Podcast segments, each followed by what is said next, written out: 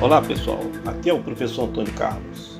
Estou aqui mais uma vez para apresentar o Urbanismo no Podcast. Hoje é sábado e todo sábado é dia de urbanismo no podcast.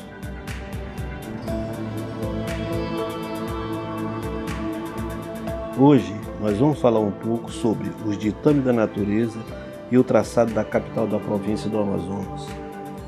A sua relação com os igarapés, o seu relevo, enfim, as questões relacionadas com suas questões urbanas.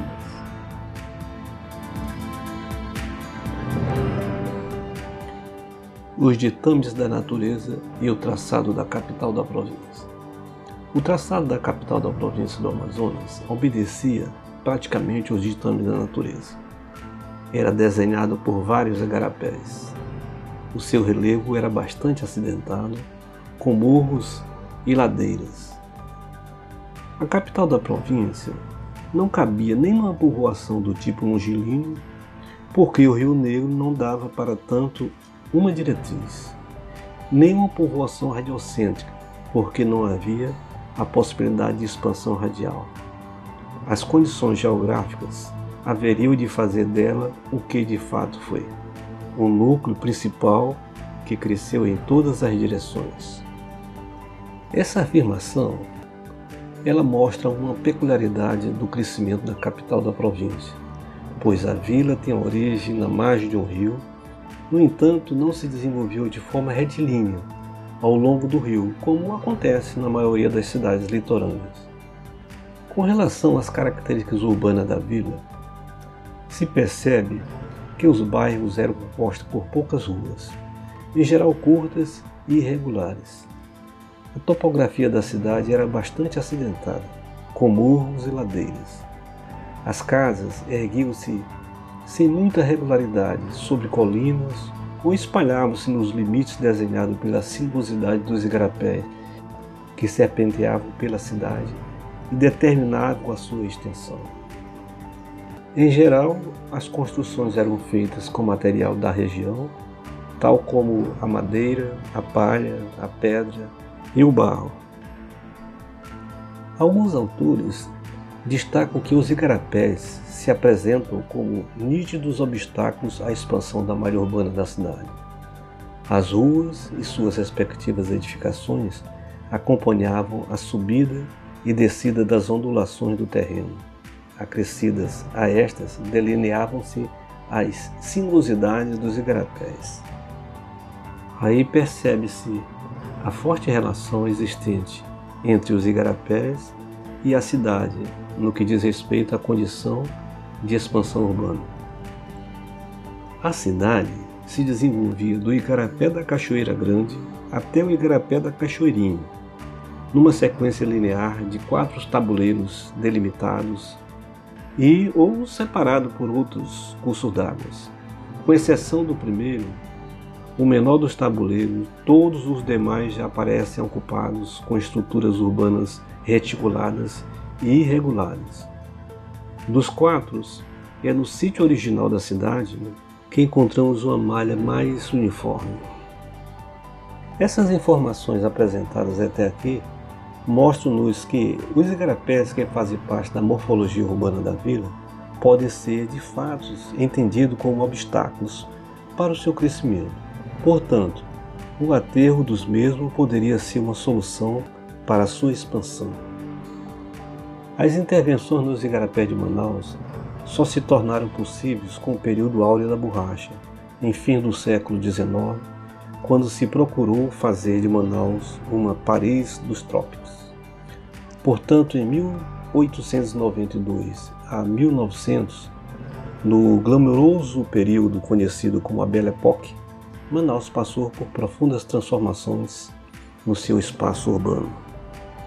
A forma urbana de Manaus foi sendo moldada a partir do padrão topográfico limitado por vales afogados, o Igarapé da Cachoeirinha Grande a oeste e o Igarapé da Cachoeirinha a leste, que, de certo modo, isolavam os blocos urbanos. Esse isolamento foi sendo superado, ora aterrando os igarapés, ora ultrapassando-os a partir da construção de pontes. Os igarapés indicavam os caminhos da penetração.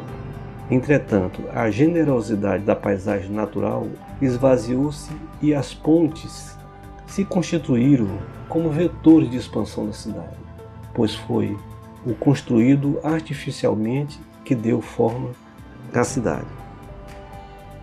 Com base nas informações cartográficas contidas em mapas da cidade, referente aos anos de 1844 e 1879, autores afirmam que a ação imperativa do curso d'água se impôs como a primeira orientação de expansão do povoamento e determinou o desenho de tendências mais orgânicas. Com relação à forma de representação gráfica dos mapas, afirma que, além dessas limitações naturais, o conjunto de mapas priorizava um desenho do lugar a partir do registro do limite da ocupação determinada por terrenos e imóveis. Observa-se que, até o mapa de 1879, os anteriores não apresentavam o desenho definitivo do traçado das ruas, travessas e outros logradouros. Esses elementos ficavam indicados pela disposição dos imóveis e terrenos. Se até o final do século XIX foram os igarapés que condicionaram a direção do crescimento da cidade, no início do século XX, os fatores naturais delimitadores da cidade foram sendo superados por aterramentos e pela construção de pontes.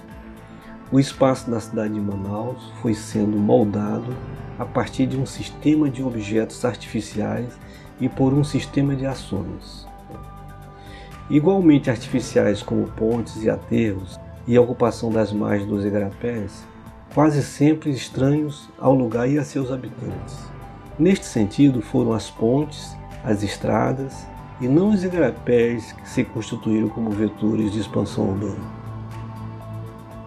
Com base na cartografia da época, é possível constatar que Manaus se processa até então alheio a planejamentos prévios, em geral adaptando o espaço aos imperativos da ocupação populacional que avança de forma espontânea. Como já foi dito, as intervenções dos igarapés só foram possíveis no período áureo da borracha, em busca de transformar Manaus em uma parede dos trópicos. Entre os anos de 1892 e 1900, no glamouroso período conhecido como a Belle Époque, a cidade de Manaus passou por profundas transformações no seu terreno. Com Eduardo Ribeiro na presidência da província do Amazonas, tornou-se possível, mediante os montantes de capital gerado com, com o ciclo econômico da borracha, a efetivação de projetos urbanísticos.